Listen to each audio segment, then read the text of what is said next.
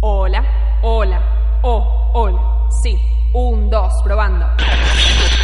¿Hay alguien allá? Señor director, la música, por favor. No, no, no, esa no es. No, esa tampoco. No, esa tampoco. ¿Usted sabe qué es esto? Esto es BSO. Banda sonora original. Somos radio. Somos texto. Somos entrevistas. Somos experiencias. Somos BSO. Banda sonora original. Temporada 7. Escuchanos. Yo soy Vulcano. Léenos. Acompañanos. Siempre por www.bsoradio.com.ar BSO. Una luz en el camino del cine.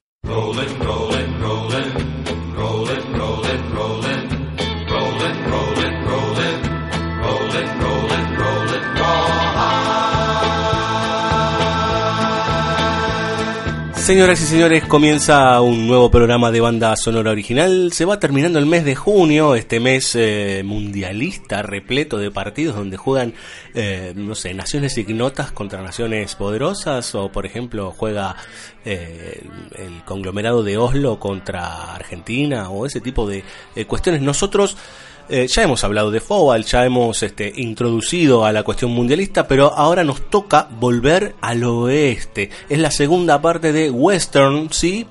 De las películas que a nosotros nos parecen en unidades temáticas que son muy interesantes para que ustedes descubran este género. Están escuchando la música de Rawhide, que es como la introducción de cada uno de estos capítulos a través del año y tengo compañía. No estoy solo con mi caballo, mi rifle, con mi pony y, y mi rifle, sino que estoy eh, acompañado de eh, Fabio Damián eh, Vilialba. ¿Qué tal, Cirulo? Habría que convocar al rifle Varera, entre otras personalidades, para estos capítulos, ¿no? Gente así con seudónimos de western. Claro, o el Malevo Ferreira, Claro, totalmente. que llevaba ese sombrero de, de cowboy. De convoy. ¿Qué nos trae este, esta nueva entrega de Al Oeste, Vilialba? Vamos a hablar de, de algo que a usted le gusta mucho, que es el, el. Bill Metal. Ah, el Bill Metal. el Bill Metal, el Metal. No, en realidad eh, Vilialba hace mención al Bill Metal porque vamos a hacer una construcción a través del programa, vamos a tratar de pensar y de entender la idea de la fiebre del oro, ¿sí? Con cuatro películas que de alguna manera reflejan una cuestión histórica de fines del siglo XIX, el, último tramo del XIX y primeras este, atisbos del eh, siglo XX. ¿Qué es la fiebre del oro?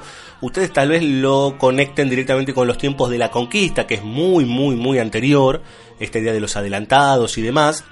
Puntualmente, en Estados Unidos a la fiebre del oro se la menciona en eh, la República ya establecida, eh, el, el país unido, ya con la franja que era francesa parte de Estados Unidos y con el oeste a punto de terminar de conquistarse, por decir, o en plena batalla con los que son los indígenas y todos aquellos nativos que estaban en esas zonas que algunas de ellas pertenecían a México, donde hubo una guerra, etcétera, etcétera. Lo explicamos en el capítulo anterior, digamos, de Al Oeste.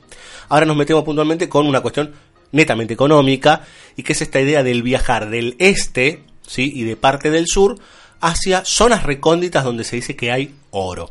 ¿Mm? Y vamos a tener cuatro películas que la mayoría están ubicadas en un lugar puntual, muy, muy, muy puntual, que es donde se... Hasta una película dice, ¿no? En un momento, esto de... eh, hubo muchas guerras sangrientas, hubo momentos eh, históricos muy complicados, pero verdaderamente eh, en Alaska, ¿sí? Este, se han encontrado momentos verdaderamente álgidos y que nadie cuenta. Sí, hay dos películas que suceden exactamente en el mismo lugar En nombre. geográfico. Exactamente. esa, toda esta idea de trasladarse a un lugar, la construcción del viaje, la idea de el este hacia el oeste, la conquista del propio desierto, digamos, ¿no? lo civilizatorio, es algo que se conecta mucho con el capítulo anterior, pero acá hay algo puntual que es la guita y que tiene que ver también con una lógica que después se va a profundizar en el siglo XX eh, en Norteamérica que tiene que ver con esto del capital, digamos, ¿no? De la profundización del capital para poder construirse como persona importante o como millonario, digamos, ¿no? Creen que yo quiero ser millonario. Me parece que es algo que va a recorrer uno y cada uno de los protagonistas con sus diversos este, matices durante todo este programa, digamos, ¿no? Sí, porque además las cuatro películas en algún punto tienen ese tema en distinto lugar de importancia o recorren distintos ejes alrededor de ese tema. Sí, por lo menos es lo que moviliza en primera instancia y alrededor de ello empiezan a suceder distintas cuestiones que tienen que ver con poder, que tienen que ver con el amor también. Digo, las relaciones humanas alrededor de algo tan preciado. Digo, hay una explicación en una de las películas que es ¿Por qué el oro? ¿No? Eh, probablemente la obra maestra de la noche, que es, es porque, bueno, ¿por qué el oro, no? Y la respuesta es, es porque es difícil de encontrar. Entonces tiene más valor que, no sé, que un pedazo de cartón que lo podemos encontrar en cualquier lado. Vamos a empezar con la primera película de la noche, don Villalba. Arranquemos. Ah, antes que eso, ¿quiere que la gente nos escuche? No, no quiero. Ok, este, buenas noches, muchas gracias. Este, sí, ¿para qué me hace esas preguntas si sabe cómo le voy a responder? ¿Y cómo hace la gente para escucharnos? La gente nos puede escuchar por www.bcoradio.com.ar. Ahí va a encontrar casi todos los medios se escucha. Si no encuentra todos es porque falló la página, pero si no, va a encontrar todo, básicamente. Sí, o, se les cortó internet. O se les cortó internet, vaya a saber uno.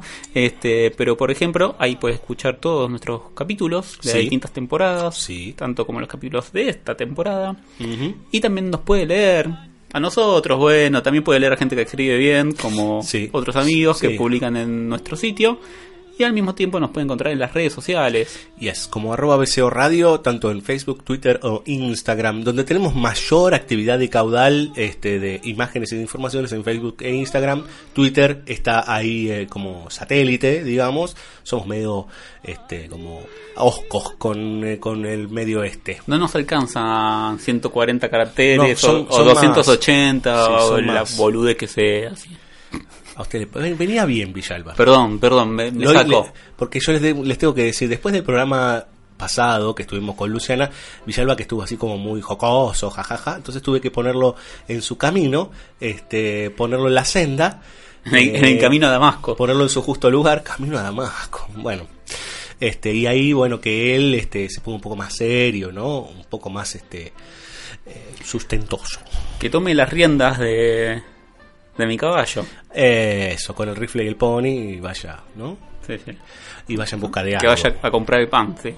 Bueno, igual acá estamos con unas ricas galletitas que hizo Don Villalba. Sí, sí, he cocinado unas pepitas de oro. Sí, muy ricas. Estas son pepitas negras, no brillan al sol, pero... No, no, salgan al sol. Salgan al sol, uh, qué lindo tema. Hablamos de cualquier cosa menos de lo que tenemos que hablar. No, por supuesto, pero no, pero pensaba en 70 biblioratos nada más. Sí, empieza la canción, ¿no? Espectacular. Lo podríamos poner algún día en un tema de Billy Bond y la pesada del rock and roll. Ya, sonó, ya sonó acá. Ha, sonado algo de Billy Bond, sí. Y ahora está. Eh, el amigo Billy recuperó los derechos de sus discos y oh. los va a reeditar y estaba grabando una versión de Salgan al Sol con mucha gente así contemporánea. Ah, mire qué bien. Como la muchachita esta Bertoldi y toda esa gente que yo ya no escucho, porque yo a partir de cierta edad no se escucha música nueva. ¿Quién es Bertoldi? Eh, ay, ¿cómo es? De esta banda, eh, la de carne. Ah, yo no sabía el nombre, de Luca Sativa. Sí, si no es ella, es la hermana, porque las dos cantan. Ah, las dos cantan, es la hermana.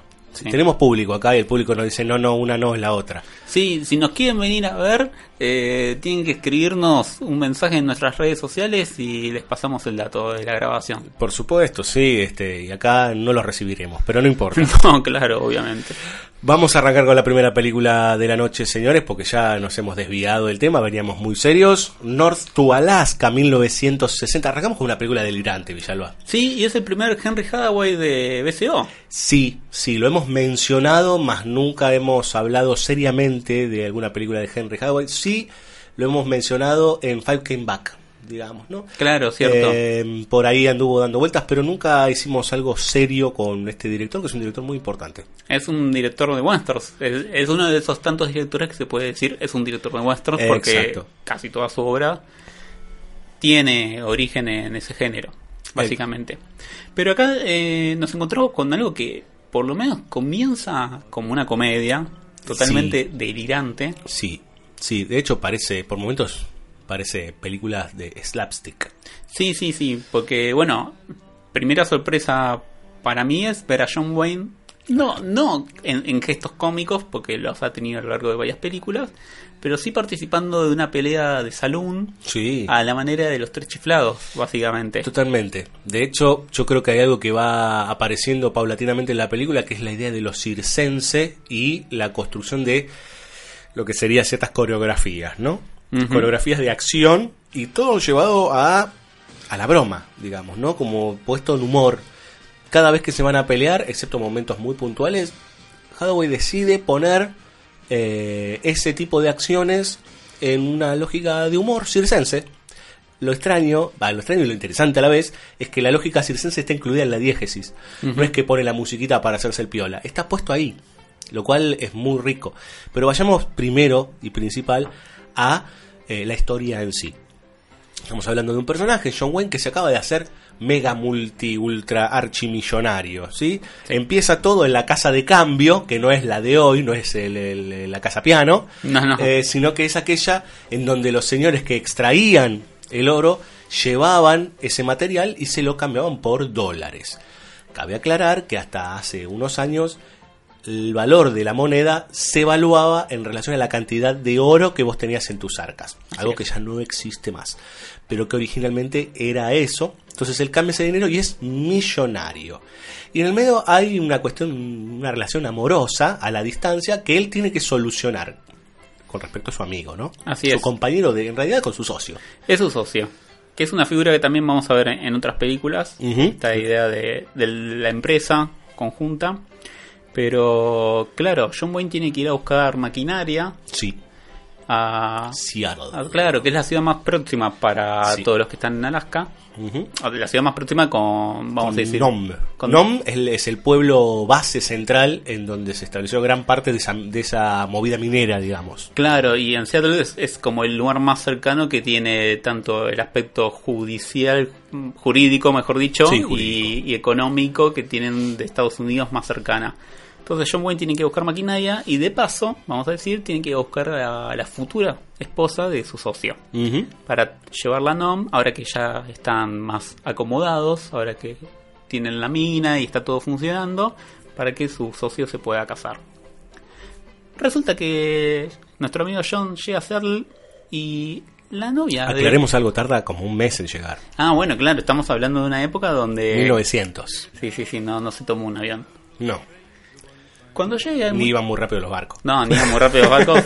y si iban muy rápido, les podía pasar un iceberg, básicamente. totalmente. Como le pasó a uno. Este... Sí, en 1912. En 1912, pero en otro viaje. sí, de Liverpool. Sí. Más no cuarteto. Cualquier cosa. Podemos estar así hasta... Sí, sí, sí, lo peor todo es que sí. Este... Pero bueno, cuando llega a Seattle, eh, es muy bueno porque hasta donde yo recuerdo no lo vemos nunca comprar la maquinaria ni transportarla, no, le importa nada de eso. Pero sí vemos que va a buscar a la novia prometida y esta muchacha obviamente no había esperado al otro muchacho, el socio de Wayne. Claro, se habían visto hacía tres años. Claro. Pensemos que igual es cierto, así como aclaró Cirulo lo del viaje en barco, que tres años en esa época era distinto en términos de medidas de tiempo. Obviamente que era un montón de tiempo, pero al mismo tiempo pasaba esto de que las distancias eran mucho más largas que ahora. Claro. Sin embargo, la muchacha no lo esperó. Entonces Wayne se encontró con la necesidad, o se encuentra con la necesidad en algún punto de solucionar este problema de su socio. Pero al mismo tiempo se empieza a problematizar el lugar que tiene Wayne con respecto a las mujeres o cómo es su trato con ellas. No porque sea una mala persona, pero sí tiene esta imagen del el chabón que se las arregla solo. Liberal. Distan que puede generar una distancia. Sí, la imagen de liberal, eh, lo que pasa es que si lo pienso en términos económicos, no, no, no, es tan aplicable, pero sí. En, relación a lo institucional, digamos, ¿no? Claro. No, no, yo no, casamiento es un castigo, ¿no? Vos estás loco, le dice el amigo. Vos te pensás que esperar tres años, digo, hay toda una cuestión de no estar preso de. Exactamente. Obviamente, el amigo John tiene dinero, estás en Seattle, ¿a dónde vas? A un prostíbulo. Bueno, sí, yo no quería decirlo así, pero está bien. bueno, el amigo John va a un prostíbulo. Bueno, sí, sí, va a un prostíbulo. Hay una escena muy linda de John Wayne como con seis señoritas, algo así, muy divertido. Sí, pensémoslo como la imagen del... yo no recuerdo de dónde es el personaje originalmente, digamos, ¿no? De dónde llegó. Pero pensemos en el tejano loco con, este, tirando billetes y con las chicas alrededor todas en su regazo y dando vueltas, etcétera. Claro, cambiando lo que haya que cambiar es como el tejano de psicosis, que es como, eh, yo tengo toda la papota.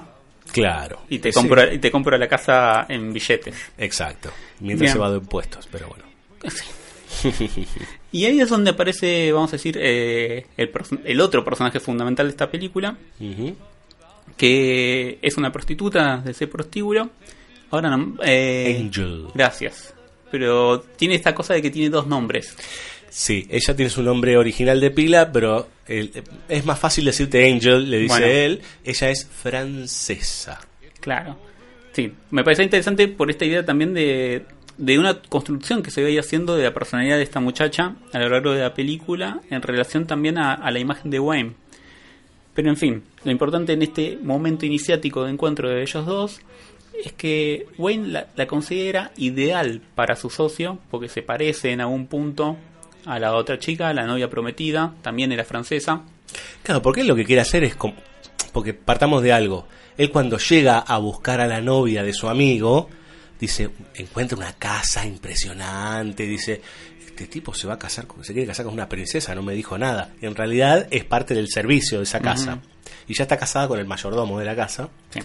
Entonces él toma la decisión en ese prostíbulo de reemplazarla, de mandarle otra, a ver si se, se enamora, se conforma o algo por el estilo, digamos, ¿no? Así es. Y se encuentra ahí con Angel, que es esta prostituta, que es Michelle Bonnet, el nombre, pero me, parece que la dualidad del nombre en relación a esta figura de prostituta y después cómo va a ser vista por los amigos de Wayne en términos públicos es, muy importante todo ese juego. Además, obviamente, de, de la propia idea, de la propia simbología que trae el hecho de llamarla Angel. Sí, totalmente. Para el personaje de Wayne. Pero bueno, hay toda una construcción acerca de nuevo de, esto que nuestro querido amigo crítico diría la birocación de la mujer que combate el cine de Hollywood con esta idea de que a partir del siglo XIX aproximadamente o la mujer es una máquina de tener hijos o una prostituta y como en, el cine de Hollywood siempre vemos que hay un lugar de la mujer que trasciende cualquiera de esos dos lugares y que este es uno de los casos donde la mujer tiene poder y donde es un sujeto activo en la historia. Sí, tiene poder de decisión o por lo menos quiere correrse de esos estándares que se han establecido, digamos, ¿no? O sea, de, no, no quiere ni ser ni la ama de casa, mamá y demás, o ni tampoco quiere ser la puta. O sea, que en realidad es un ser con identidad. Exactamente. Y eso eh, se ve de manera hermosa en, una escena de los leñadores. Sí. Hay como una asociación de leñadores, como, no sé, como la obra social de... se juntan los, encargados de consorcio. Bueno, acá son los leñadores. Es como camioneros en comunicaciones, digamos. Totalmente. Una cosa así, pero acá, en, no sé, en el Yukon. Así es. Donde, claro, hay muchos de esos leñadores que son de Seattle y conocen a Angel y de golpe se da toda esta construcción alrededor del personaje como, bueno, vení para acá. ¿Qué haces acá? Vamos. Claro. Servicio. Y no, pará, loco. No es no. Estoy en calidad de otra cosa, digamos, ¿no? Así es. Y como John Wayne eh, nunca disocia esos dos lugares, en realidad para él es una persona como realmente es. Es interesante ahora que lo, lo, estamos hablando, que en realidad hablamos originalmente cuando empezamos el bloque de la cuestión de mercancía, la cuestión de eh, lo mercantil, el valor, y que está intrínsecamente conectado con Angel, digamos, ¿no? Ella como eh, mercancía también, digamos, ¿no? Como elemento de uso, ¿no? Como un bien al que hay que pagarle para que funcione. Sí, claro, totalmente, sí, sí, y todo eso está integrado sin necesidad de, estar dicho, vamos a decir. Por supuesto. se va viendo por la pura aventura. Este, bien, tenemos que, obviamente en algún momento hay que volver a Alaska, En un momento hay que volver a, enfrentarse al amigo. Claramente en el viaje. Decirle la verdad. Decirle la verdad primero, pero claramente en el viaje se va generando un vínculo entre Michelle o Angel y John Wayne, eh, amoroso, o de desencuentro amoroso, más no desgarro, de desencuentro amoroso, ya que John Wayne no se puede permitir verla a Michelle como otra cosa, básicamente, como otra cosa más que esta persona que encontré para salvaguardar a mi amigo. Sí, porque aparte me parece que ella también accede a lo que primero se entiende que es por el dinero, pero en segunda instancia porque él la trata bien. Claro, sí, sí. A, partir de que accedemos al punto de vista de Angel, todo el tiempo entendemos que ella lo ve de otra manera. Y así es como vamos, obviamente, entendiendo también que se, que se enamoró. Exactamente, más allá del, del, tejano loco, si querés, ¿no? Como que encuentra una persona que la mira con otros ojos, lo cual es interesante también, ¿no? Como el, correrse de ciertas estructuras que se están estableciendo, digamos, ¿no? Esta idea del valor de las cosas, que es un valor que está más allá de lo material. Así es. Bien, vuelve Wayne a nuestra Alaska querida, a Nom. Nos olvidamos de un personaje que vamos a decir que es como el tercer socio, que es el hermano menor del socio. Esta es una época en donde metían al tercer personaje siempre era un cantorcito de la época. Sí, ¿no? sí es como el Ricky Nelson de Río Bravo, de alguna manera. Que de, alguna manera también eh, vamos a decir que tenemos como una suerte de tipologías de hombres o de, tres lugares acerca de, de, vamos a decir, de estados. Pero porque el, el, hermano menor es como el calentón del grupo, básicamente. Sí. Porque todavía... El niño virgen. Claro, este, sí, me acuerdo de. Teníamos la Reina Virgen hace una semana con Elizabeth, pero esto es totalmente distinto. Claro, es, es el niño. En realidad es el, adolescente que está en edad, en edad de merecer, vamos a decir. Sí. Pero que está todo el tiempo alzado, que no se puede contener. Y claro, cuando llega Angel. una mujer bellísima, aparte. Hermosísima. Entonces dice, claro, me, me, la trajeron a mí. Claro, sí, sí, es mi oportunidad. Lo cual es muy interesante porque se, de nuevo genera este tipo de, lugar de visión de la mujer alrededor de tres puntos de vista totalmente distintos. Sí. Porque obviamente tenemos a, Wayne, que es como el desengañado de todo, porque dale, esto no sirve para nada. El solterón. Tenemos al muchacho este y tenemos al enamorado, vamos a decir, en términos más románticos tradicionales, que es el socio, pero que claramente también cae en un desengaño porque su novia prometida no vino. No lo, claro, no lo esperó. En el medio de esto, en el medio de toda esta cuestión, hay una guerra de pandillas y hay un, o sea, de pandillas, de grupos de salvajes que quieren quedarse con la tierra, porque hay algo que no dijimos, pero toda esa zona no tenía propietarios. No, claro. No hay, no hay ley, por decir. Ahí es donde entra otra vez la lógica del oeste, digamos, ¿no? Cómo va llegando el, el este y cómo se van construyendo ciertas ideas que ya están establecidas en la otra costa. No, uno iba descubriendo el terreno y, por ejemplo, tenía que dejar como una señal de que lo había encontrado uno es más, hay un ejemplo en esta propia película que es como, bueno, pero vos no marcaste el terreno de una manera. Sí, puse una piedrita encima de la otra. Bueno, ya está. Eso te da habilitación para marcar que ese es tu territorio. Exacto. El problema es que tenías que ir hasta Seattle a registrarlo y volver. Y si volvías, si estaba, tenías mucha suerte, digamos, ¿no? Porque no había papelerío, no había gobierno, no había nada prácticamente. Con suerte había algún sheriff este o algún aguacil y eh, por ahí después en otra película van dando vueltas lo que es el sheriff de Minas. ¿no? Sí, sí, sí, sí. Personaje rarísimo. El, comisario, es en realidad el comisario del oro. Claro, comisario de oro, digamos, una cosa rarísima. Bueno, lo cierto es que en el, contexto, digamos, de toda esta situación, este triángulo, este, o de tres hombres y una mujer, toda esta cuestión, en el medio de esto hay un intento constante de otros por quedarse con las minas. Y ellos tienen una de las minas más grandes, de hecho se han hecho millonarios pero nunca recorre, recurre Hathaway a lo trágico, digamos, ¿no? A la situación oscura, a la situación de violencia, a la muerte, sino que ese tipo de resoluciones van por un costado más este cómico. No, totalmente. en este caso en sí es una visión mucho más, no liviana, pero sí, de nuevo, cómica de, de la historia.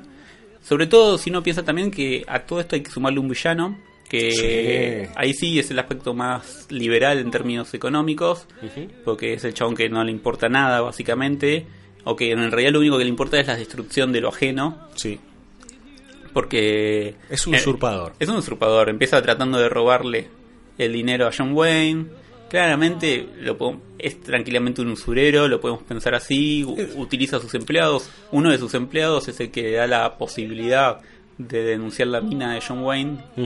este Y entonces a partir de eso lo mantiene encerrado con un montón de bebida para que no pueda. Lo usa de testaferro, lo usa de testaferro. Digo, aparece la lógica de testaferro. Digo, hay un montón de cuestiones que tienen que ver con el capitalismo neoliberal más salvaje, digamos, que están puestos en ese personaje, que no es un personaje de acción. No.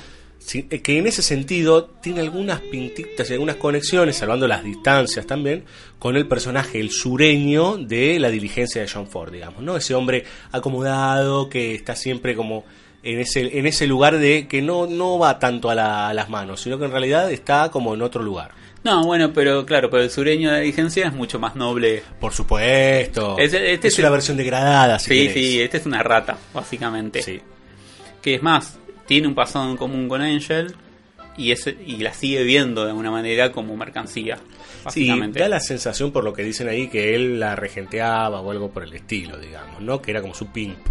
Era, claro, es como lo que vamos a ver hacia el final del podcast. Iba a decir de la noche, porque uno está muy anclado que éramos un programa nocturno. Pero es lo que Lo somos, lo somos, pero trascendemos en el tiempo. Es lo que vamos a ver en, el último bloque, ese tipo de vínculo, claro. del novio que, en realidad no es novio. Sí, claro, la pareja que utiliza a la mujer como elemento de venta, digamos. El, Harvey Keitel de Taxi Driver. Exactamente. ¿Tenemos algo más que agregar de esta no, igual eh, voy a decir algo más genérico, perdón, pero me parece que es interesante esta cosa de que para narrar la película, para contar un poco de qué va la película, sin, sin ir primero a, lo general o a los, vamos a decir, analítico, son un montón de, peripecias las que se suceden en estas películas y me parece que si las pienso en relación a las películas de hoy en día y en términos de la imaginación y la inventiva, es como wow, no puedo creer lo degradado que estamos, la cantidad de cosas que suceden acá y que nos dan un, montón de material para charlar. Esto que vos decías y, que se puede ver muy fácilmente en esta película que tiene que ver con la relación entre la prostitución o el lugar de la mujer y verlo como mercancía, etcétera, etcétera, está dado a partir de un montón de acciones que suceden en paralelo, en relaciones que, se van ubicando entre los propios elementos de la película. Vamos a escuchar música música. Music, music, vamos a escuchar el tema principal de North to Alaska, que es homónimo, ese es su nombre. Johnny Horton es el que la canta. ¿Sí? Sí, no lo conozco a Johnny, pero. No, que debe haber muerto ya. Sí, bueno, claro, obvio. Villalba. No lo conozco, que vive acá, vive acá de la vuelta, acá en Rondó y Catulo Castillo. Y eh, bueno, puede ser, qué sé Johnny Horton de Parque Patrices. Y vio que, bueno, el sur también existe. Eh, sí, este, será posible el sur. North to Alaska, Johnny Horton, ya volvemos. Way up to Alaska. North to Alaska, go north, for Russia's home. North to Alaska, go north, for Russia's home. Big Sam left Seattle in the year of 92. With George Pratt, his partner, and brother Billy too. They crossed the Yukon River and found the Bonanza Gold below that old white mountain, just a little southeast of Nome. Sam crossed the majestic mountains to the valleys far below. He talked to his team of huskies as he mushed on through the snow. With the northern lights a running wild in the land of the midnight sun. Yes, Sam McCord was a mighty man in the year of 1901. Where the river is winding, big nuggets they're finding. North to Alaska, go north, the rush is on. Way up north, way up north. North to Alaska, I go north, the rush is on. North to Alaska, I go north, the rush is on. George turned to Sam with his gold in his hand. Said, Sam, you're looking at a lonely, lonely man. I'd trade all the gold that's buried in this land for one small band of gold to place on sweet little Jenny's hand. Cause a man needs a woman to love him all the time. Remember, Sam, a true love is so hard to find. I'd build for my Jenny a honeymoon home below that old white mountain just a little southeast of Nome, where the river is winding, big nuggets they're finding. North to Alaska, I go north, the rush is on. North to Alaska, I go north, the rush is on. Way up north,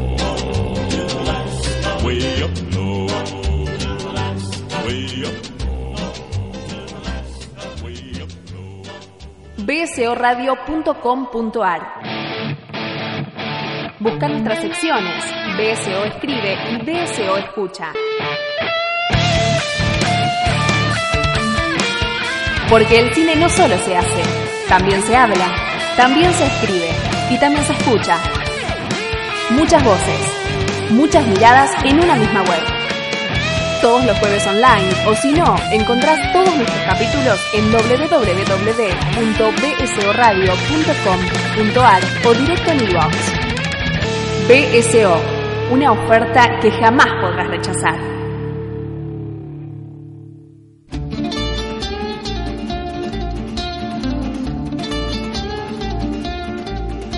While driving a herd of cattle out in old Nebraska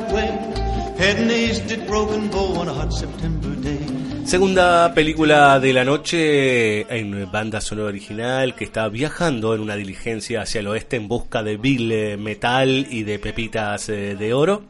Villalba se lleva unas galletitas, una petaca de, eh, no sé, Johnny Walker. Y no sé si en esa época existía Johnny Walker. No, no, probablemente no. Debían hacerlo ellos mismos. los colonos debían hacer su propio whisky. Em, lo cierto es que si hablábamos de usurpadores en el bloque anterior, de gente que toma lo que no es suyo o se hace el pillo y aquel que laburó como una bestia va y se lo saca de la billetera cuando ganó algo. The Spoilers de 1942, dirigida por Ray Enright, otra vez con el amigo Wayne, ¿sí? cuenta un poco esta idea. Los tipos que te vienen a sacar aquello que ganaste con el sudor de tu frente. Sí, Sí, sí, en la anterior decíamos que teníamos un villano marcadamente villano, vamos a decir liberal en este sentido de apropiación de, cuestiones que no le corresponden, pero está tratado de una manera en forma de comedia, o que la película es una comedia. Acá ya tenemos una cuestión mucho más trágica, si bien no nos llega, vamos a decir, a, la idea de, lo que entendemos hoy en día por tragedia, donde uy, hay un montón de muertos, qué sé yo, esa reducción que tenemos como idea de tragedia sí tenemos muy, mucho más marcadamente la, noción heroica del que pelea por lo suyo, ¿no? Y, tiene todo el mundo en contra, vamos a decir. Eh, en este caso, claro, encarnado por John Wayne, tenemos de nuevo la figura del socio, que acá hay toda una cuestión hermosa del socio que tiene una relación con su rifle, que tiene un nombre, este, y que... Sí, pero el socio es casi como un padre. Claro, bueno, sí, acá la diferencia de edad se marca también en ese lugar entre los socios pero más esta idea de, darle una personalidad al arma, que también viene también de... de se llama, De, lugares de gesta heroica, donde no las armas habitualmente tienen nombre. Excalibur, sin ir más lejos.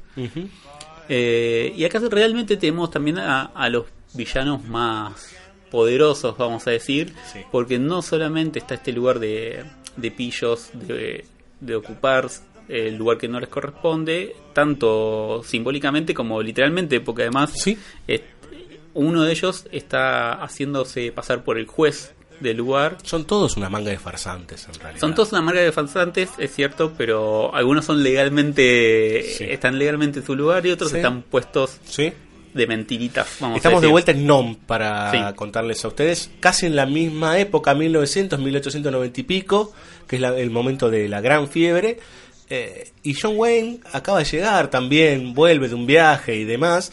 Y yo creo que acá vemos mucho más cabalmente lo que es la comunidad en NOM.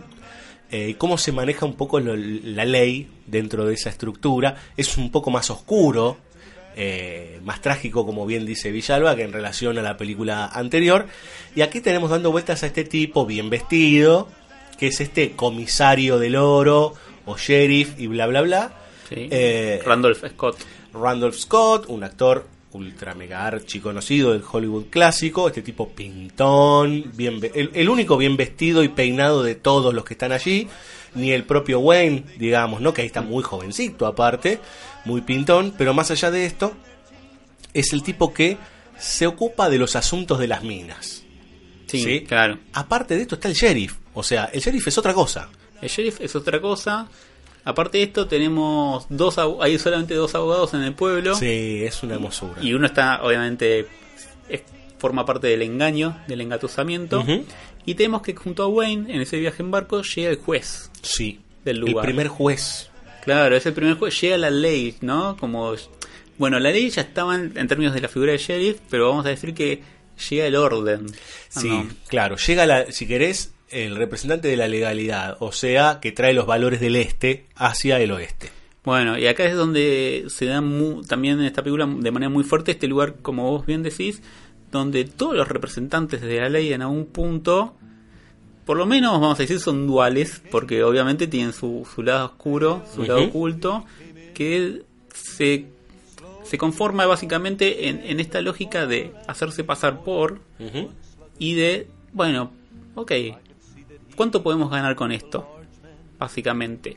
Es pura usura, o sea, es, puro interés económico y no hay ningún tipo de beneficio para la comunidad en su robo. No, exacto. Ellos eh, toman un lugar de funcionario público para poder enriquecerse.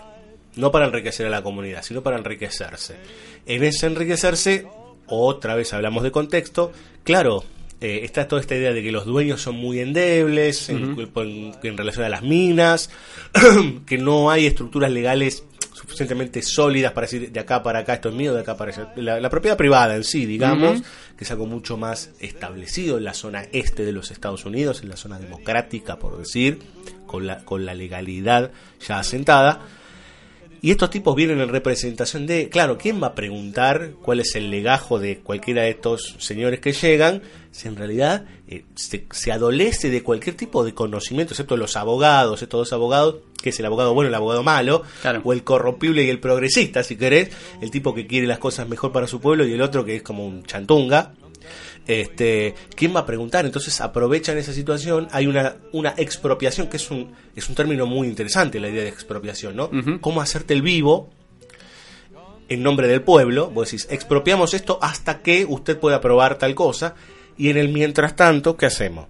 En el mientras tanto, seguimos explotando la mina y nos quedamos nosotros con la guita. Claro, totalmente. Además, una lógica de utilización de la política totalmente falaz por parte de estos funcionarios, donde, bueno, lo que tendemos como minas más pequeñas las dejan pasar para ganarse la confianza del pueblo inicialmente en los primeros fallos, pero cuando llega la mina que te, da un cuarto de millón cada tres semanas, no, bueno, esta no, esta, esta vamos a definir el fallo dentro de un mes. No, perdón, 90 días. Tenemos 90 días para sacar plata a lo loco, hasta que llegue algún papelito diciendo algo desde Seattle. Claro. ¿No? Porque, claro, estamos hablando 30 días. debe ser 30 días de trámite y 30 días para volver. o sea, imagínate, en medio de todo eso puede haber una guerra civil, digamos, ¿no? Y nos falta un personaje fundamental, que es el personaje de Doña Marlene. Así es, tenemos a Marlene Dietrich en esta película, que es la dueña del salón, básicamente. nombre. Sí, que a diferencia, vamos a decir, del personaje femenino que teníamos en la película anterior, donde su legitimidad por parte del pueblo era como criticada o mal vista, según dónde, obviamente, acá es como la dueña espiritual del pueblo legítimamente, todo el mundo la ama, todo el mundo la aprecia, todo el mundo la conoce, la reconoce como un lugar importante tiene un vínculo amoroso con Wayne, pero también se entiende que hay un vínculo comercial de alguna manera, porque que Wayne tenga su mina le favorece a ella. Y está acompañada todo el tiempo, vamos a decir, por su sicario. Bronco. Bronco, que es, es un actor genial que está en Solo Los Ángeles Tienen Alas, que es el que se tiene que redimir. Y acá también. señor, y acá también se tiene que redimir porque él da toda la sensación de haber sido un gángster. Eh, claro, tenemos, tenemos ese lugar obvio de que vino de otro lugar. Sí Es muy interesante porque al principio de la película uno podría empezar a dudar si, si es el chabón que, que gobierna, vamos a decir, a Dietrich en algún punto, o si le regentea. Obviamente, siendo Dietrich, uno piensa que sabe que no, pero es muy interesante porque en realidad no, claro, él está enamorado y es totalmente dependiente de Dietrich. Es un pobre tipo en realidad, que todo el tipo ve como Wayne se la lleva, básicamente. Cómo se le va la vida de los ojos. Y en algún momento mete la cola, vamos a decir, como diablo, porque eh, asesina al sheriff del lugar y hace pasar como que Wayne lo asesinó. Pero hacia el final de la película, obviamente es un buen perdedor y se redime no siendo exactamente un héroe, pero participando en una gesta heroica que es la recuperación de la mina. Sí. Que tanto el juez como el comisionado del oro y el falso fiscal, o el fiscal malo. Más la sobrina del juez. Y la sobrina del juez. Que, se, lo, se lo quiere comer crudito y en un pancito al amigo Wayne, digamos, ¿no? O por lo menos distraerlo y enamorarlo. Claro, que en un principio está, forma parte del engaño, pero hacia el final, bueno, reconoce que hay un límite y ese límite es el intento de asesinato hacia Wayne.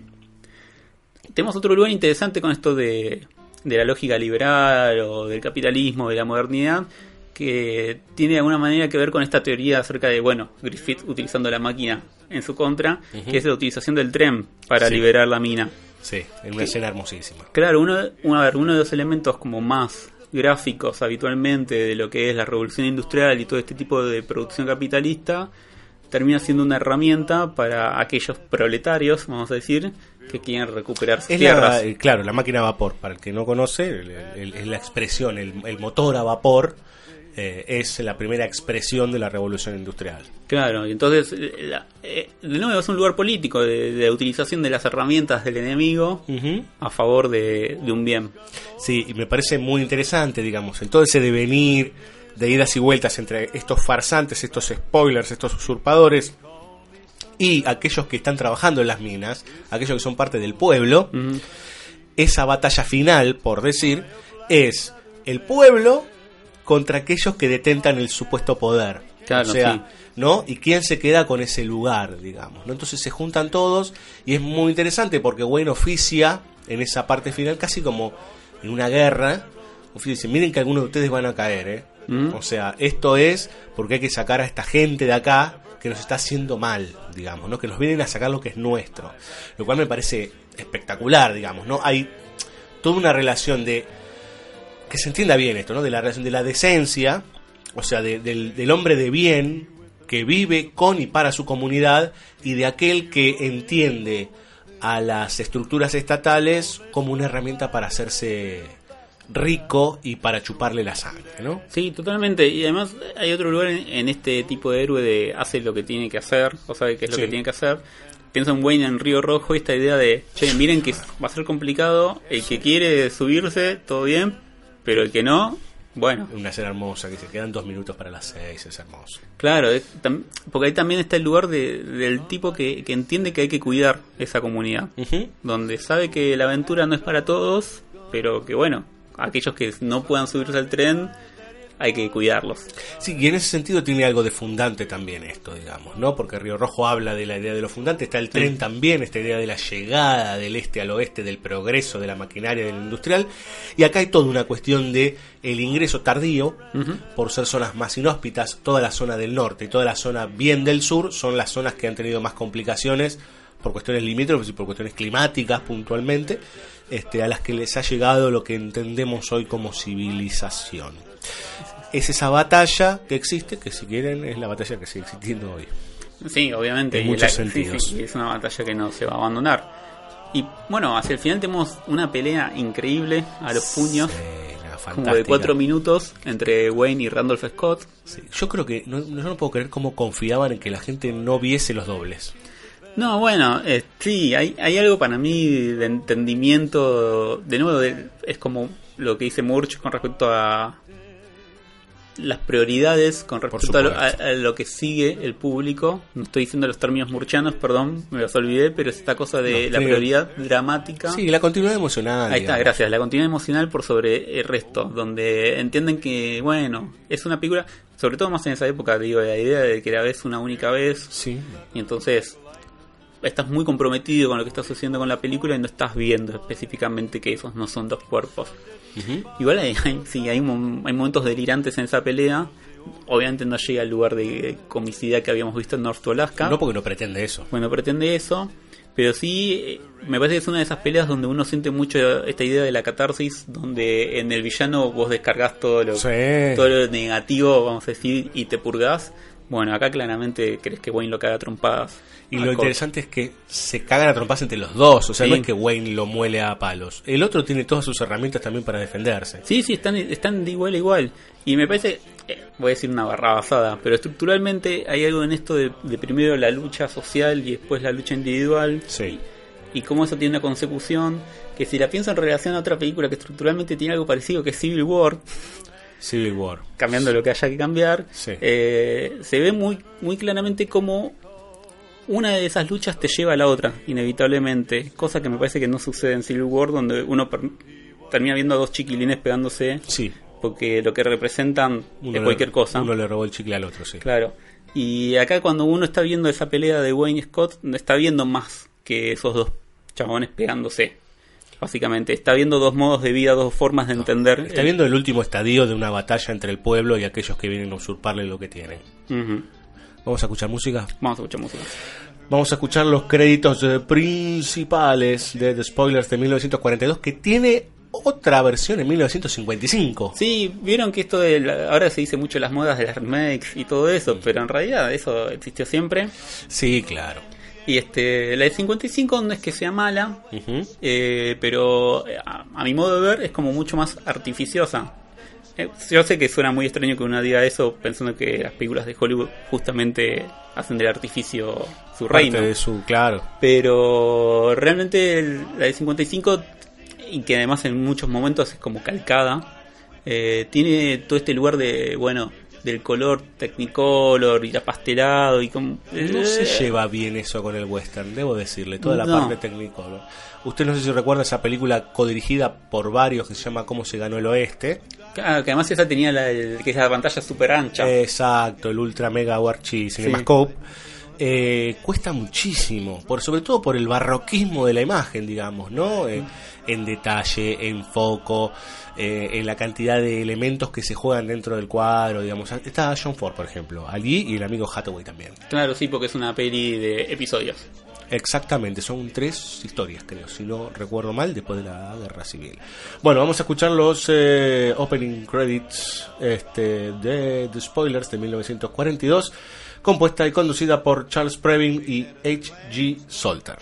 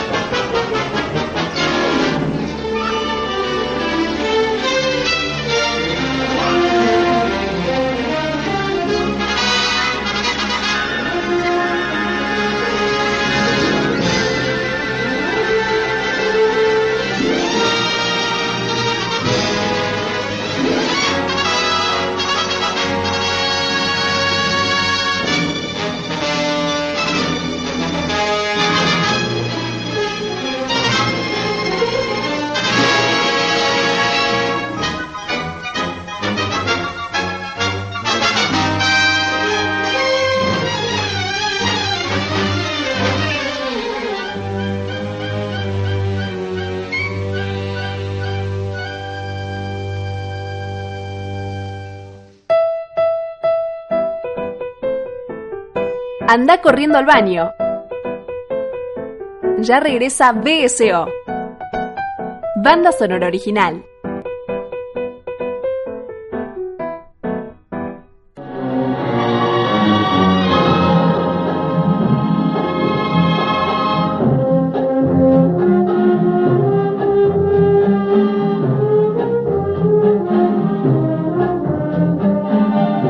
Bien, señoras y señores, eh, tercer bloque, tercera película del western al oeste, la fiebre desenfrenada, el oro, eh, la locura por conseguir el, el, vil metal brillante que se escurre entre los dedos, esa arenilia dorada. Y ahora nos vamos a mover unos cuantos años antes de eh, esa época en que transcurrían tanto North to Alaska como, como The Spoilers Vamos a hablar de Veracruz en de 1954, dirigida por Robert Aldrich, que nos ubica en la frontera con México. Eh, la época es cercana a la guerra de los Estados Unidos con México. Todavía esa zona tenía emperador. ¿sí? Mire usted. El emperador Maximiliano, o sea, un señor que manejaba prácticamente, es una estructura muy colonial, digamos, ¿no? Así como acá nosotros teníamos virreyes, en esa zona estaba el emperador Maximiliano de Habsburgo, ¿Y qué nos cuenta la historia? No es una historia de reyes y de duques. Bueno, están dando vueltas por ahí, ¿sí? Pero en realidad, acá nos vamos a encontrar con el típico hombre que camina en el desierto, digamos, con aquellos que han sido despedidos de alguna manera de la sociedad o de la civilización y que se tienen que ganar la vida, ¿sí? Dos personajes son los que se van a encontrar, dos personajes son los que se van a asociar y a la vez después se van a enfrentar, porque son dos modos de ver el mundo. Estamos hablando de Gary Cooper, por un lado, ¿sí? Y por el otro lado lo tenemos al amigo Bart Lancaster. Bart Lancaster. ¿Eh? Bart Lancaster. No sé por qué siempre lo, lo nombramos así. Por, porque es como decir, vos si decís Ernest Borgnine, ¿cómo sería? Ernest Borgnine. Sí, sí. Con uno de mis hermanos siempre me ha pasado con Gregory Peck. Claro, sí, con, Gregory Peck. Claro. Sí, sí, yo con uno de mis amigos, Alejandro, que también nos está escuchando, él eh, cada vez que hablamos una película, él decía con Gregory Peck. ¿no? Sí, sí. son, nombres que te invitan. Ernest Borgnine. Es que eso es el gran problema eh, de las traducciones en nuestro país en los años 80 y 90 estos doblajes del centro de, Sudamérica, digamos, ¿no? Sudamérica Central. Bueno, están estos dos personajes, uno es eh, Benjamin y el otro es Joe Erin. Ellos dos son dos tipos que andan vagando. Eh, uno parece que viene de una zona del sur de los Estados Unidos, es un perdedor de la guerra. Bueno, claro, en esta película, a diferencia de las otras dos, eh, tenemos muy fresquita toda la idea alrededor de la guerra civil, la guerra de secesión. Exacto. De Norteamérica. El norte y el sur, para el que no ubica. A partir de, mm, de, la unión de estos dos, el otro es el famoso outlaw, ¿sí? El tipo que está por fuera de la ley, el bandolero. Claro. El que se va afanando cosas y vendiéndolas o usurpando este, lo que puede. Este tipo que se vende al mejor postor se encuentra con Benjamin, con Gary Cooper, en una hermosa escena de venta de caballos, ¿no? Gary Cooper llega muy cansado, su caballo ya no da más, se le quebró una pata, eh, y se lo encuentra y le dice, ¿cuánto me vendés un, un caballo, esos que tenés, qué sé yo? Se lo vende de una manera muy tránfuga, este, y de repente aparecen los soldados del, del emperador, digamos. aparte es muy loco ver en 1800 tipos vestidos que parece de la época, digamos, de los adelantados, ¿no? Con toda esa ropa plateada, esos, esas armaduras y demás, y los empiezan a perseguir. Y el tipo dice, ¿por qué los están persiguiendo? Bueno, básicamente porque el caballo que te acabo de vender es de uno de ellos, digamos, ¿no? O sea, es como el, el caballo del gobernador, por decirlo. A partir de ese momento se asocian porque Joe Waring el personaje de Lancaster, se da cuenta que es muy hábil Gary Cooper. Es un tipo que, bueno, la ley del revólver, ¿no? Pero él tiene mucha habilidad y es un tipo eh, dotado para manejársela solo. En una distancia de edad importante. En el medio de todo esto y de Maximiliano están los juaristas. ¿Quiénes son los juaristas? Los independentistas. La El primer intento de, independencia de México, en donde el pueblo, volvemos otra vez a la coyuntura o a la idea de comunidad, quiere sacarse de encima a los españoles. ¿Sí? Y no quiere que los sigan explotando y seguir siendo un imperio. Y ahí aparece Juárez, digamos, toda esta cuestión. Entonces tenemos de un lado los juaristas, del otro lado tenemos al imperio de Maximiliano. En el medio aparecen de todo tipo. Digamos, ¿no? Y una cosa también hermosísima, aparecen en una plaza en el medio de México, donde de un lado están los, los del imperio, que aparece un duque interpretado por nada más y nada menos que César Romero. ¿Sí? El Joker para el que el guasón de la serie de Batman de los 60, bueno, ese. Y lo los tientan de un lado o del otro. Me parece algo espectacular, es muy gráfico, digamos, pero uno se lo perdona porque está puesto realmente dentro de, ese universo, no es que está dicho la ley debe ser, como le criticábamos un poquito de Oxbow Incident. No, acá es, bueno, eh, señores, yo sé que ustedes dos, le dice el duque, ustedes son muy hábiles, vengan y sean parte de los servicios del, del emperador, porque hay cosas que podrían hacer y ser, este, aparte podrían ser ricos, es un hombre que, algo que se utiliza mucho, ¿no? Esta idea de, es un hombre muy dadivoso, o sea, van a ganar mucha plata con el emperador. Y del otro lado los juaristas le dicen que son muchos. Bueno, claro, ahí hay un, no sé si famoso, pero hay un plano muy increíble que es un seguimiento de cuando van apareciendo todos los tiradores. Exacto. En esa plaza. Acá no hay indios, hay mexicanos, digamos, ¿no? O sea, nativos mexicanos que están todos vestidos con el famoso sombrero, digamos, y demás, y con la, tira de balas, algo que uno lo asocia mucho a Pancho Villa, por ejemplo, ¿no? O a Chubaca. O a Chubaca, claro, sí. Bueno, pero Chubaca no es mexicano, es, eh, no, es eh, nació en Es Wookiee. Es claro, es Buki. Este, no Buki el del Capitán América, es Wookiee. Bien, me hiciste perder, pero no importa. este lo cierto es que de un lado le prometen esto, que sería el oro y el moro, si quieren. Claro. Y del otro lado, el general juarista le dice, ¿usted qué tiene para darnos? Yo le prometo algo así como justicia. Yo le prometo que esto es para hacer justicia. Y te ponen en el mismo plano la cara de Gary Cooper y la cara de Lancaster automáticamente te das cuenta de los orígenes de cada uno, ¿no? Uno se le casi que se le caga de risa en la cara. Aparte de Bar Lancaster se debe cepillar los dientes con limón y este y bicarbonato todas las noches, ¿no? Porque encima está negrito y con los dientes, ¿no? Es como se, ríe. Y el otro como, bueno, nos vamos con el duque.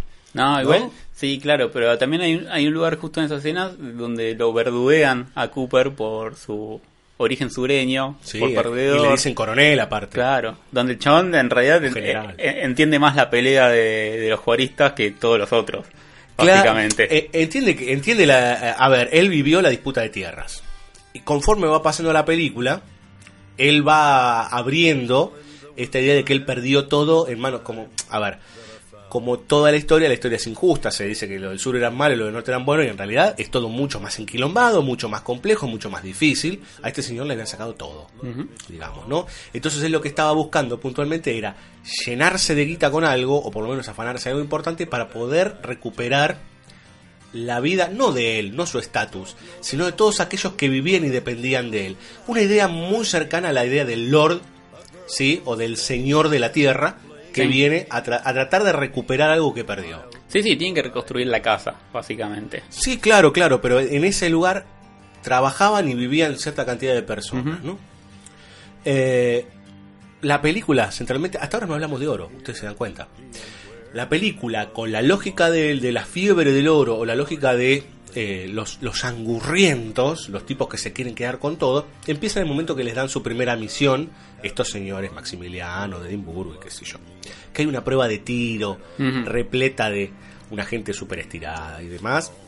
Este, claro, eh, es muy interesante también, ¿no? Como la formación académica de uno, como aprendió tiro en vaya a saber dónde, digamos, en qué lugar refinado, y es todo tipo que saben tirar por experiencia, por, por lo fáctico, digamos, ¿no? Por estar todos los días tirándose tiro entre ellos. Hay todo un juego ahí, hay una, morada con unas antorchas, bueno. Los mandan porque tienen que llevar a, creo que es una duquesa, que es la mujer de César Romero, la tienen que llevar a Veracruz. Y allí empieza el viaje. Y en ese viaje hay un macafe. Y además, perdón, agrego que obviamente se empieza a hacer un vínculo entre los tramposos, vamos a decir, entre Lancaster, que ya lo tenemos junado desde el inicio, con la duquesa, donde hay todo un vínculo de relaciones de, bueno, de quién va a terminar engañando a quién. Sí. Porque todo bien con el reconocimiento de Lancaster para Gary Cooper, pero es solamente una herramienta. Exactamente, exactamente. Dice, al final, el tema es que vos sos demasiado bueno, le dice todo el tiempo Lancaster a Gary Cooper en ese trayecto y en ese viaje van a descubrir algo que sospechaban puntualmente que, a ver, aparte van ellos, que son un grupo de vándalos entre los que está también Ernest Borgnine, mm. este, y eh, parte de lo que es la Guardia Imperial, digamos, ¿no? Que hay un tipo también muy refinado y demás, este, un general, no, no sé si es un general, un capitán, lo que sea. Y en todo ese viaje tienen que luchar contra los juaristas porque uno no entiende por qué al principio los juaristas los quieren hacer boleta. Y el tema es que adentro de esa diligencia hay algo así como 3 millones de dólares en oro. Claro, es como, es como el combustible de, solo.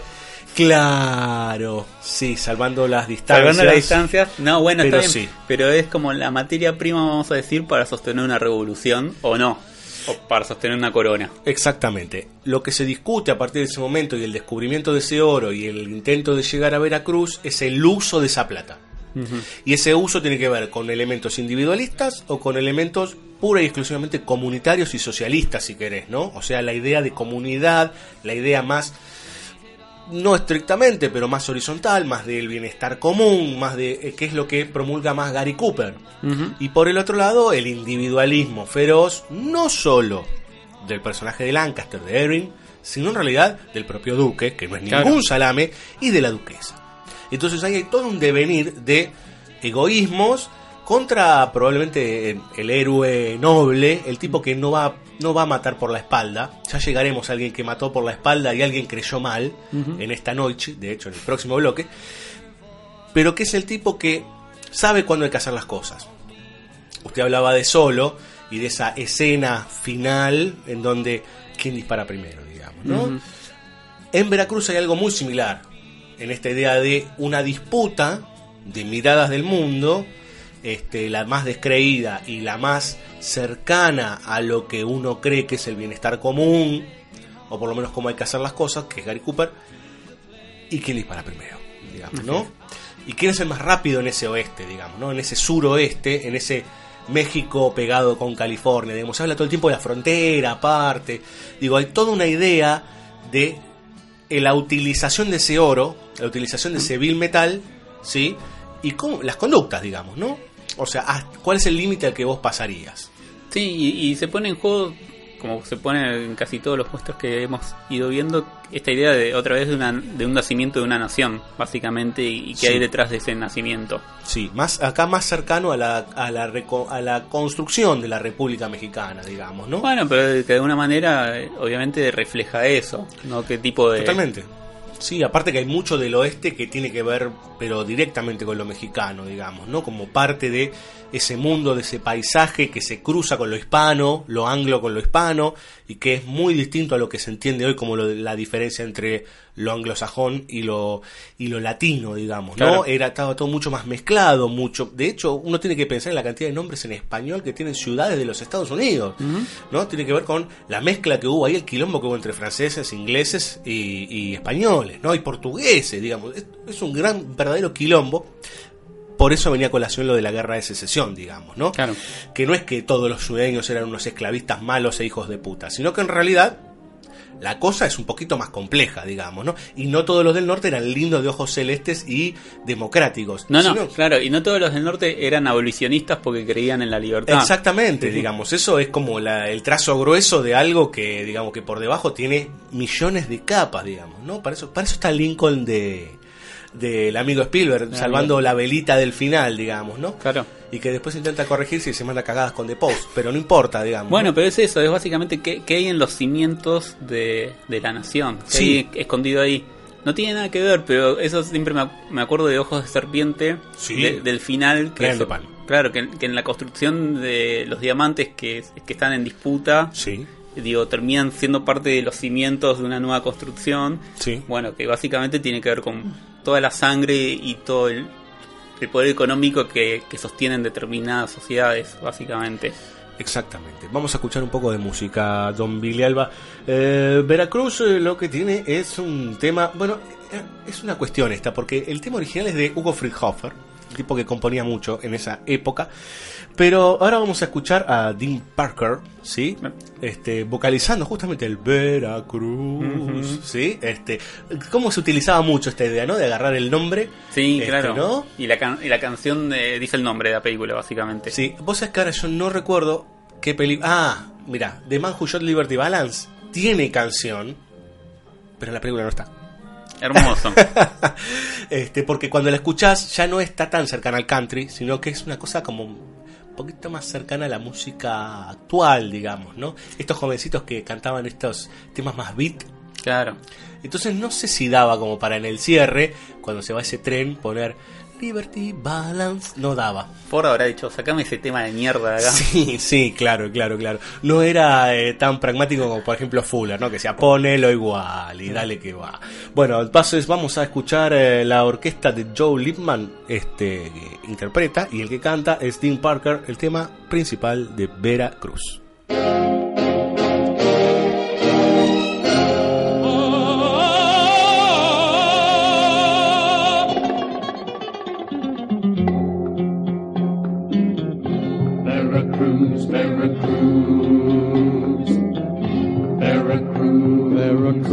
Veracruz, Veracruz. Have a care if you're riding there, stranger. Hide your heart, it's in danger in Veracruz. Veracruz, Veracruz, Veracruz, where a kiss in the night may enrich you or enchant or bewitch you just as you choose. Be careful of the web that shall weave you. Be careful, for she plans to deceive you, then leave you. Veracruz, Veracruz, Veracruz. Though I've warned you, I know you've decided. You must go where your heart says it's guided. When all lose,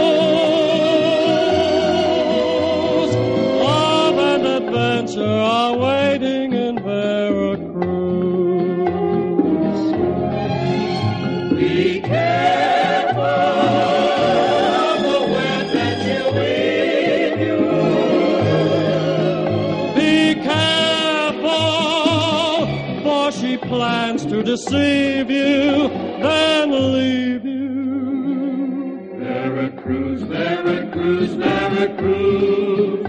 Though I warned you, I know you've decided. You must go where your heart says it's guided.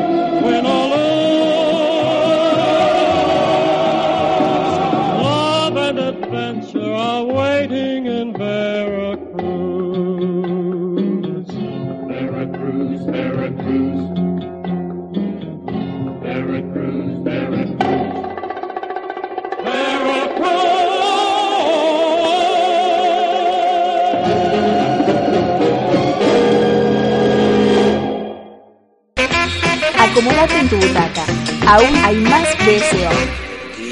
Banda sonora original.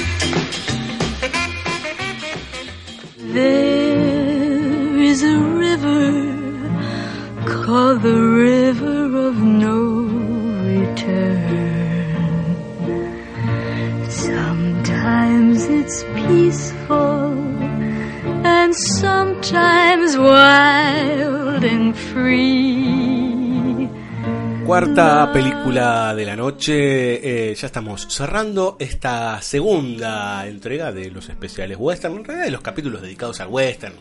Nosotros le decimos al oeste porque queremos empezar a entender paso a paso ciertas lógicas de un género que lamentablemente se está olvidando, se está dejando de lado, porque, bueno, se piensa que es viejo, se piensa que está perdido, se piensa que hay que hablar de otra cosa. Y el western sinceramente habla de muchas cosas que siguen sucediendo hoy, se siguen repitiendo a través del tiempo.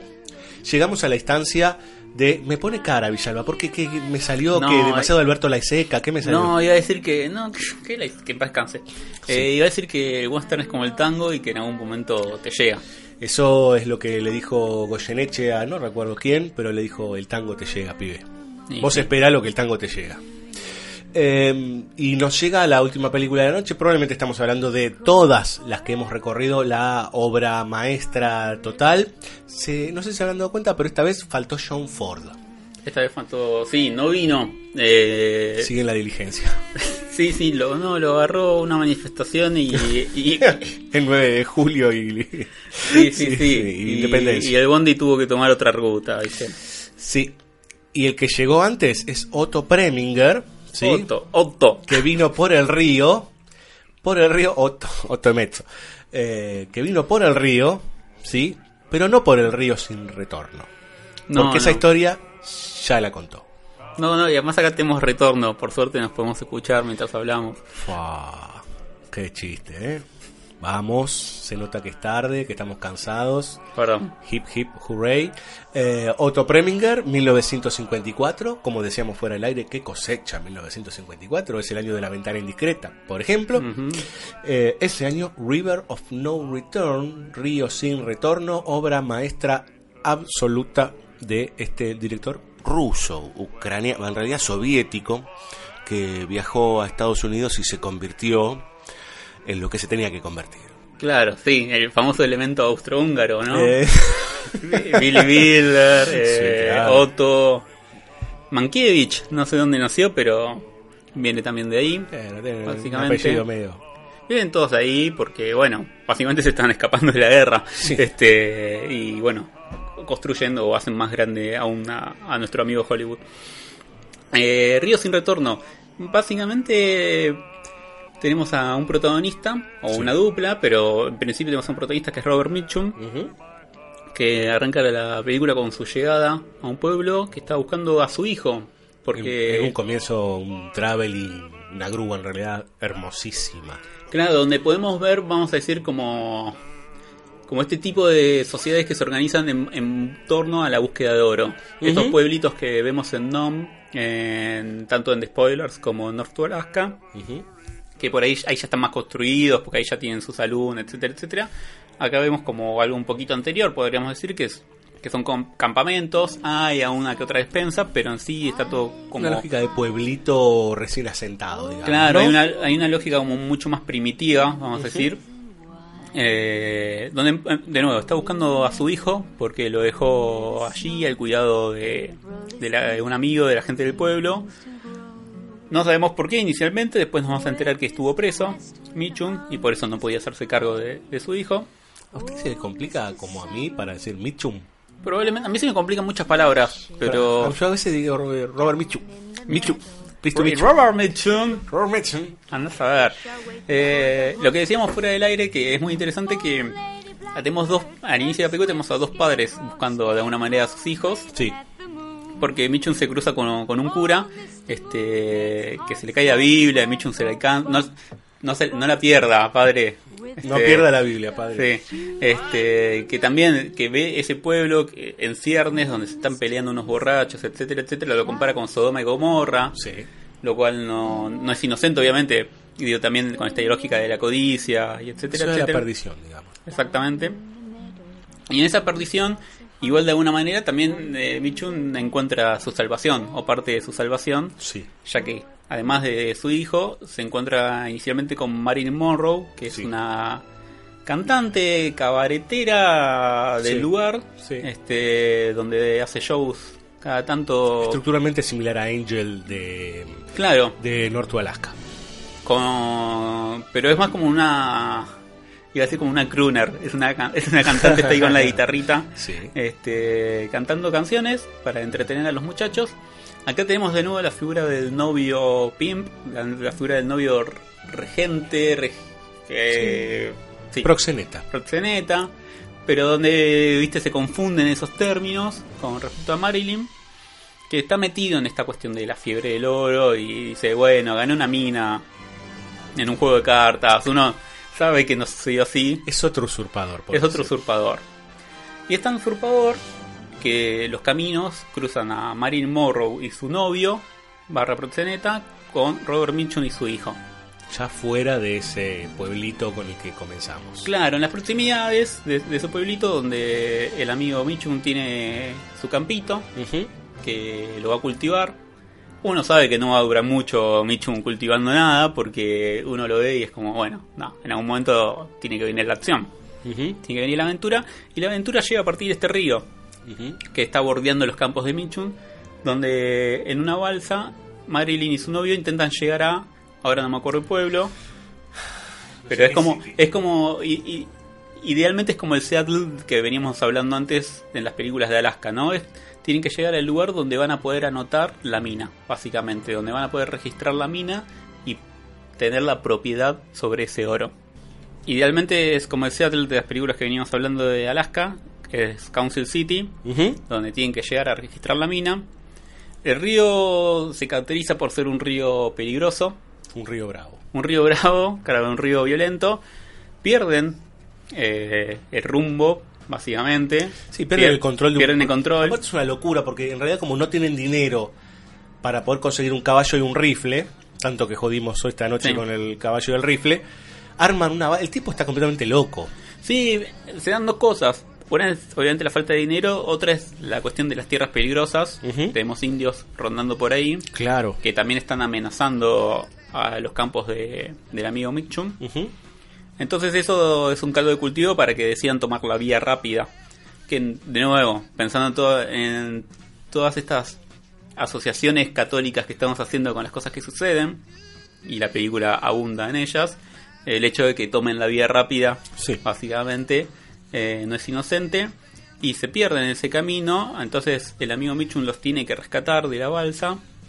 ¿Para qué, no? Porque el novio de Marilyn no es un no es de buena cepa. No, no. Y la fana, el fana del caballo. La fana de y el rifle. Y se le vienen los indios, se le Y se le vienen los indios, porque los indios ven que Robert Mitchum quedó herido por su pelea con el novio de Marilyn está la granja abandonada, básicamente. No, no hay nadie que la pueda defender. Queda el, el hijo que tiene nueve años. Queda el hijo. Y entonces, no, bueno, muchachos, agarremos la balsa y a naufragar. A naufragar, sí. Qué, qué, obvios que somos. Sí, últimamente como demasiado, ¿no? como si fuéramos amigos. Pero bueno, este... eh, entonces se emprende el viaje en balsa de Marilyn, de Robert y el niño sí. de Robert.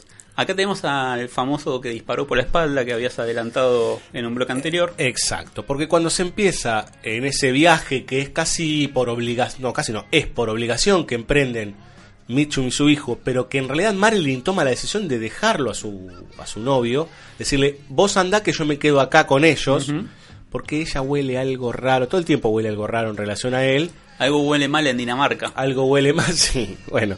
Pero en realidad, este pero en, eh, pero en realidad ella toma la decisión de quedarse, de cuidarlo a Mitchum y cuando llegan los indios de todos subirse a la balsa y emprender casi que te diría un, camino imposible porque el mismo Mitchum les que es por eso porque es traicionado por el otro, porque le explica que el trayecto que le queda hasta Council City son todos rápidos, donde no tenés ni dónde quedarte porque son todas paredes de piedra.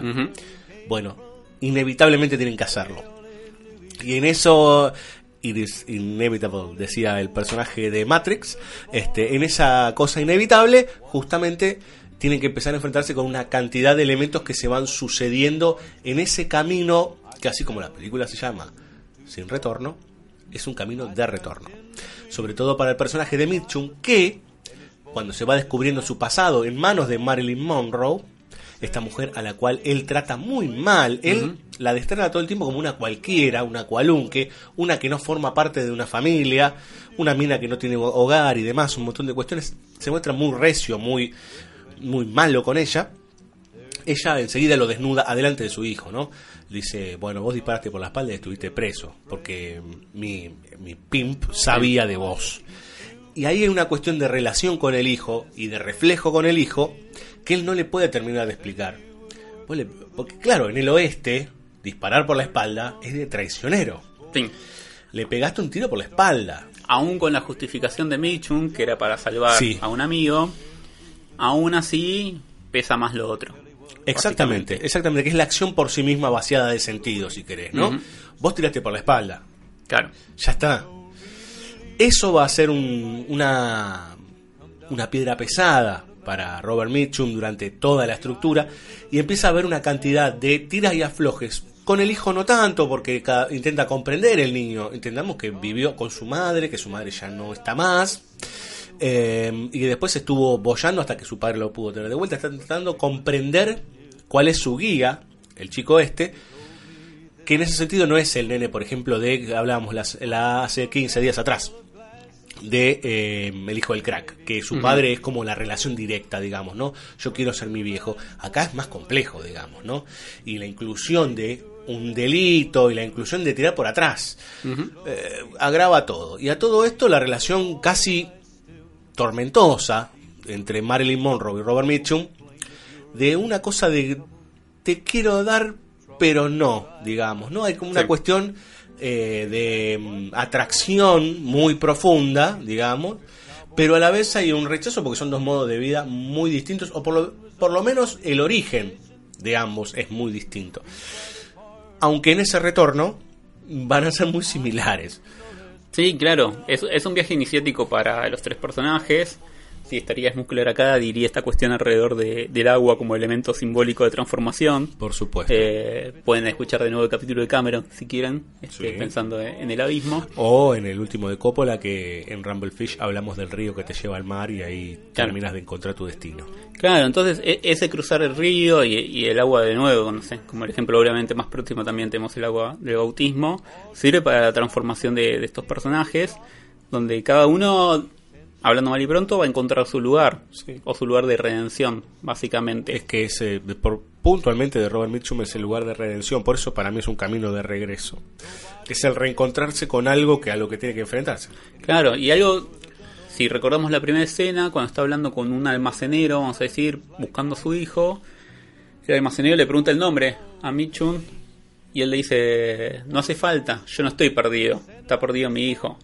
Pero en realidad sabemos que Mitchum también está un poco perdido en las tierras del Señor este y tiene que, encontrar su lugar. Que su lugar, obviamente, más allá de todas las vicisitudes que atraviesan en el río, se tiene que volver a enfrentar a, los indios. Aparece otro tipo que lo está persiguiendo al novio de Marilyn, que en realidad es el tipo al que cagó. Claro. Porque nos terminamos entendiendo que esa, esa partida de póker que ganó, de apuesta y demás, en realidad fue toda una chantada se tienen que ir despojando de las cosas superfluas. Una de las primeras cosas que pierde Marin en, el río es como todo, claro, es, todo lo accesorio. Sí. Y, en ese volver, vamos a decir, al origen, ese Perdón, no, pero Otto tampoco ningún boludo, la va desnudando a Marilyn. También, obvio, claro. Este, funciona en todos los sentidos. Sí, y sí. En ese volver al origen, de alguna manera volvemos también a, a, la, a la falla primera al, origen de, la culpa o del pecado de, del amigo Mitchum, que es haber disparado por la espalda. En otra situación también de complejidad, donde Mitchum se ve amenazado por el novio de Marilyn y hay que salvarlo. Sí, y para salvarlo, a todo esto con toda la condena encima y con toda la carga, eh, tendríamos que hablar antes de que ellos llegan finalmente al río, eh, pasan el río, llegan a Council City y lo primero que hace él es llevar al nene a que tome algo al salón, lo cual me parece fantástico. Él dice, mirá que ahora, le dice a Marilyn Monroe, mirá que ahora me lo voy a cargar. Él no tiene arma, no tiene nada. Me lo voy a cargar, ¿eh? Y dice, bueno, déjame que aunque sea voy a hablar con él a ver si puede. Y en ese trayecto él le muestra las armas. El nene ve las armas, ve los rifles. Y es hermoso, hermosísimo cuando él dice, ¿querés una? Mirá que acá tenemos crédito. Es amigo. Fíjate, elegite la que quieras el nene mire, qué sé yo. Y automáticamente aparece el otro, que se enfrentan, sin armas en principio, hasta que el otro traicioneramente, un embustero, saca el revólver, tira, y de repente cae. Se escucha un disparo más. Y ese disparo más es por la espalda y es del hijo de Robert Mitchum. Y cuando sucede eso, hay una comprensión de las miradas de los tres personajes que es abrumadora. Porque es, ¿entendés? ¿No? Y el hijo con nueve años. Ya en ese momento dijo, ok, ya está. ¿No? A partir de este momento, ¿y el padre qué hace? Hace lo que no pasó con él. A él que le dijeron, usted disparó por la espalda, disparó, lo mató. Acá, en esta ciudad, en Council City, ¿qué hace? Agarran al Tomuar, que es un tipo que no sirve, se lo llevan, él abraza a su hijo y se va. Otra concepción de esta idea de de la justicia, digamos, ¿no? Del justiciamiento. ¿Qué hizo? Defendió. Defender algo que es querido, que es próximo, que es tuyo, digamos, ¿no? Pero no en términos de no me saques este, el estéreo del auto. Estamos hablando de otra cosa, ¿no? Digo, porque esto también se puede conectar muy con el hoy, digamos, ¿no? Empezamos esta temporada con justicia por mano propia. Algo que es un tema de discusión todo el tiempo en el western. ¿Quién es el que se la banca con los revólveres? ¿O son los abogados? ¿O el discurso de quién es? ¿De los que la vivieron? ¿O los que la escriben? ¿O los que quieren la verdad? ¿O los que quieren el mito? Digo, empieza toda esta cuestión de debate sobre cómo accionar y cuando, algo que también hablamos en el especial de Coppola con Adrián, el fino hilito entre el bien y el mal, digamos, ¿no? de lo que estás haciendo. Digo, porque uno cree que disparar por la espalda está mal, pero por otro lado entendés que era el único recurso. Sí. Porque si no había otro mal superior. No, claro, y además pensar, bueno, de, de dónde viene, cuál es el origen de todo este trayecto. Si pensamos, el novio de Marilyn lo deja sin caballo y sin rifle, lo deja sin protección, Sí. básicamente lo deja sin hogar. Pierde la Eh, propiedad, claro. Claro, está, está eliminando además uh, la posibilidad de proteger una granja que iba a dar sus frutos, o sea, que iba a alimentar a una comunidad. Es todo lo contrario, vamos a decir, a, a la idea de fructificación de la comunidad Claro. ese personaje. Entonces, bueno, llega un punto en donde hay que hacer algo. Es como en El Padrino 2, básicamente. Exacto. Cuando Vito se tiene que encargar de... Ahora no me acuerdo, no me va a seguir el nombre del italiano que está regenteando... La mano nígura. Claro. Este, bueno, en, algún momento... Fanucci. Cada Fanucci, cuando liquida Fanucci, bueno, básicamente no, no queda otra. Si querés que, la comunidad prospere... Hay que erradicar el mal. Exactamente. Son las decisiones, si quieren, son decisiones fundantes. La, la hoguera. Volvió con el problema de la hoguera otra vez, Villalba. Cada Era- vez que venga acá va a decir la hoguera, la hoguera. No, no, era obvio que como está fresco el recuerdo te iba, te Sí. iba a boludear un poco. Eh, sí. No, obvio. De nuevo, es un punto donde cuando tenés enfrente, básicamente, un elemento que lo que está generando es muerte, Porque básicamente es eso, bueno, tenés que decidir qué vas a hacer. Exactamente. ¿Y quién es el que tiene la vocación y la decisión de enfrentarse a eso, digamos? Claro. ¿no? Y también es muy linda la simetría de, bueno, Robert Mitchum defendió a un amigo y de alguna manera podemos entender la situación de amistad entre padre e hijo a, Sí. a partir de esa Se defensa nombra- simétrica. Se, se hablan por el nombre, Claro. ¿no? Se hablan por el nombre. Porque, claro, el hijo no lo vio nunca. Entonces, se, no le dice papá, Lo cual también es, muy interesante, esta idea del conocerse. Y me parece que a partir de ese momento, yo no recuerdo exactamente los líneas de diálogos, pero seguramente a partir de ese momento le dirá padre, digamos, ¿no? Porque se, se, se- se acaba de construir una relación, porque el cobijo que le da él cuando el pibe acaba de terminar de disparar, una situación súper choqueante y demás, eh, es el, el corte hacia, digamos, ¿no? Hacia lo que va a llevar en este río sin retorno, que los eh, cuentan ahí que los propios indígenas le habían puesto sin retorno porque justamente la violencia que acarreaba ese río y ese recorrido para poder llegar a ese a esa meca, a ese lugar prometido, a ese Council City, a ese El Dorado simbólico, si querés, tenías que atravesar la violencia, digamos, no algo que te sacudiese todo. Me Así. parece que en ese trayecto simbólico es donde Robert Mitchum se transforma. Tal vez Marilyn es la que acompaña y la que entiende y la que termina también conformando esa nueva tríada, por decir.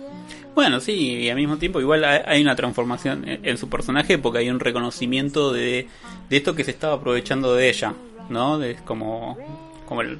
Estoy con unas analogías muy extrañas hoy, pero iba a pensar como la máquina de Matrix, ¿no? Básicamente, bueno... Matrix, yo también, por eso. Claro, lo, lo- lo que te consume como una pila, básicamente como su pimp.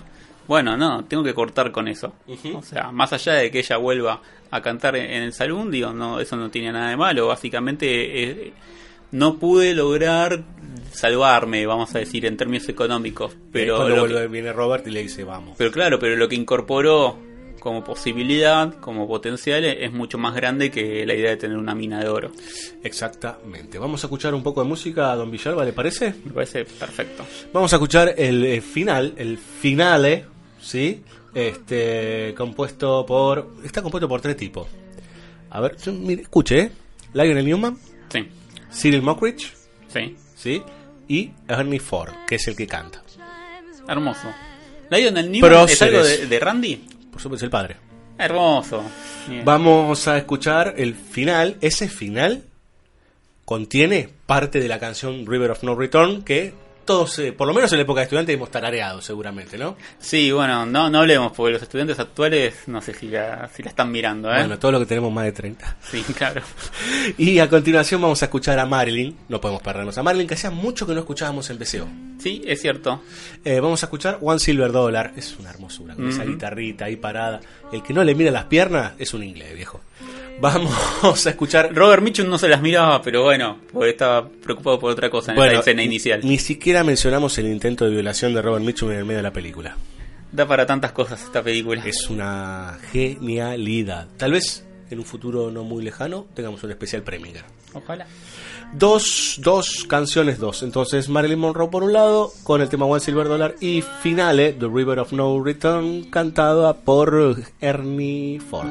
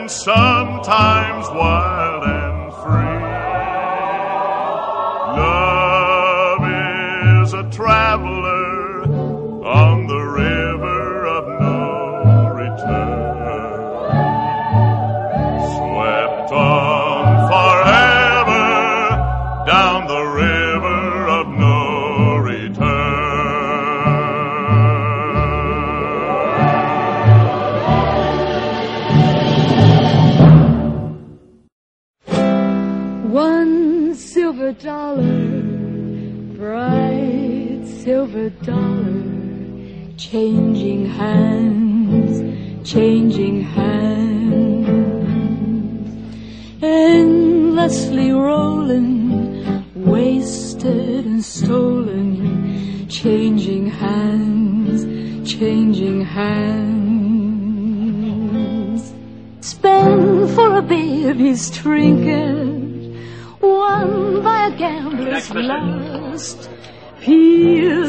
outlaw's bullet and lost in the blood red dust. One silver dollar, one silver dollar, changing hands, changing hands. Love is a shining dollar, bright as a church bell's chime, gambled and spent and wasted and lost in the dust of time.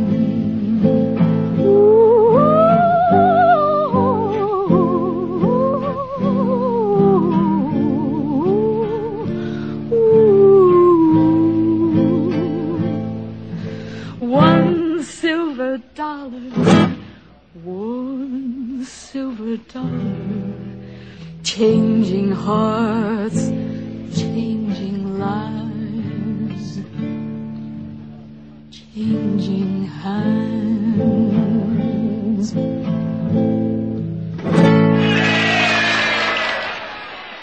BSO, Banda Sonora Original, temporada 2018. Escucha cine, pensá cine, respirá cine.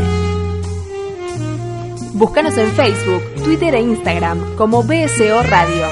Sumate a BSO. www.bsoradio.com.ar BSO, el comienzo de una hermosa amistad.